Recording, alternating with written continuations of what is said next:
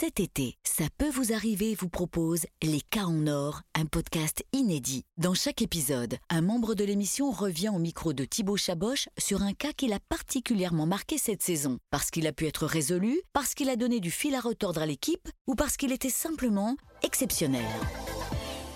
Euh, pour un podcast. euh, Encore ah oui, encore, parce qu'on s'est vu toute l'année avec les, les podcasts euh, Je- teasing, on a appelé ça. Je, pour pense racontes, que durant mes vacances, je ne te verrai pas sur une terrasse avec ton micro en train de me demander quel est le meilleur cas que tu Non, as j'espère pas. cette saison. J'espère, pas, j'espère pas. Pas que ça ne m'intéresserait pas, mais non, j'espère pas quand même. On ira faire nos petits bouts de chemin à gauche, à droite.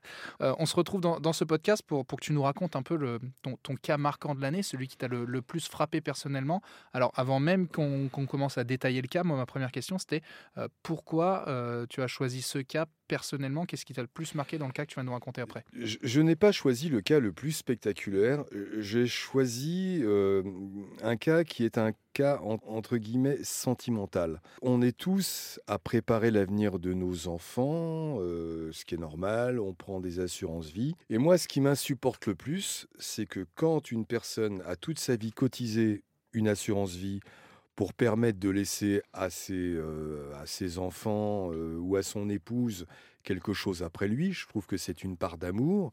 Je ne supporte pas les assurances qui mégotent derrière et qui trouvent toutes les excuses du monde pour ne pas payer l'assurance vie. Et là, en l'occurrence, ce cas-là, moi, il m'a vraiment scandalisé. D'autant plus que c'est une femme qui est venue euh, sur le plateau, qui n'était plus du tout avec son conjoint depuis des années. D'accord Euh, donc, j'imagine que s'ils se sont séparés, s'ils ont divorcé, c'est qu'ils ne s'entendaient plus. L'assurance vie ne lui revenait pas du tout. Elle revenait à ses enfants, les enfants qu'elle a eus avec ce conjoint décédé. Et donc, elle est venue défendre ses enfants. Donc, euh, je trouve ça euh, magnifique. et effectivement, elle nous a raconté, cette dame, que son mari était mort, son ex-mari, pardon, a été vu par un médecin qui a constaté Qui se fait, euh, ce qui se Oui. fait comme à chaque fois, pas de problème. que c'était un, une mort accidentelle. Ça, c'est important, c'est important de le dire parce que ça va jouer ce que- sur ce que tu vas nous raconter. Dans l'assurance vie, il est marqué que effectivement, euh, dans le contrat, il est prévu que effectivement, si c'est une mort accidentelle,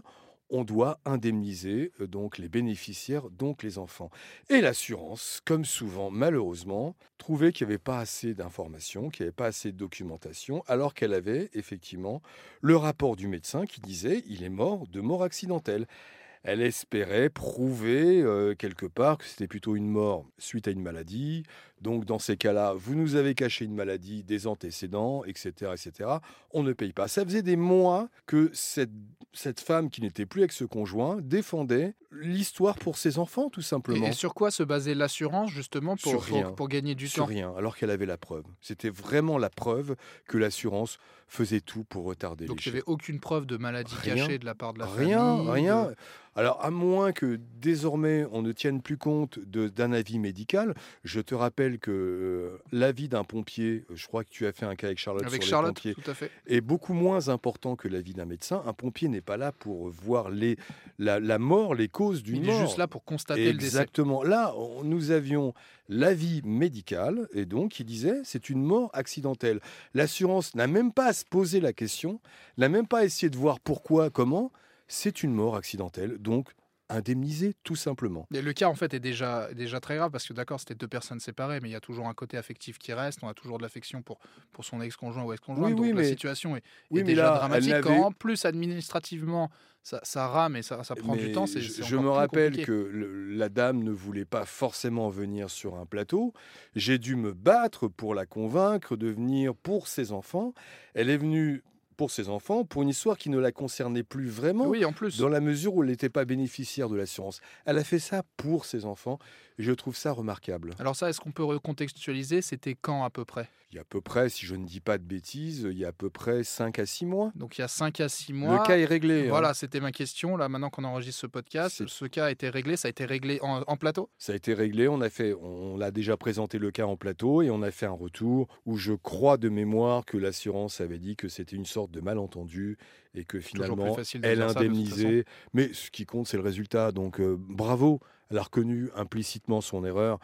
Elle a remboursé la dame qui est venue sur le plateau. Moi, je suis heureux pour elle parce qu'en plus, elle retenait un peu ses larmes. Et j'aime bien les gens qui ont une dignité. Elle avait de la dignité. Et tant mieux pour elle, et tant mieux pour ses enfants. Et puis bah, bravo aussi à, toi, à ton équipe et à Julien Courbet, parce que c'est vraiment la preuve que votre émission, au-delà de mettre en avant euh, certains cas dramatiques ou un peu moins, euh, résout aussi des cas, fait avancer des dossiers. Euh, c'est toi, c'est toi, tu as l'habitude de le dire, c'est un, un, feuilleton, on n'abandonne pas les, personnes qui, qui, vous contactent, parce qu'on on le répète encore une fois, mais si, si les les auditeurs et les auditrices vous contactent, c'est qu'elles ont déjà essayé par leurs propres moyens de résoudre leur cas, que ça n'a pas marché. Et donc vous êtes un petit peu le dernier ressort, le, la dernière pièce pour essayer de... L'une des dernières pièces. On va dire que le dernier recours, c'est le tribunal. Mais quand on sait aujourd'hui que tous les tribunaux sont engorgés. C'est parfois un an, un an et demi, c'est des frais d'avocat. Si on peut jouer un rôle de médiation, si on peut trouver une solution entre la partie, ce que nous on appelle adverse, et l'auditeur, tant mieux, tant mieux.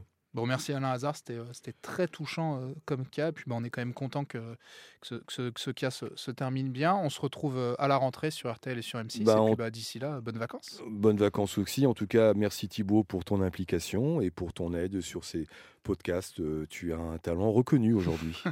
Allez, rendez-vous à la rentrée. Bonnes vacances. Merci d'avoir écouté cet épisode d'Un cas en or. Pour découvrir les autres, rendez-vous sur l'application RTL et sur toutes nos plateformes de podcasts partenaires.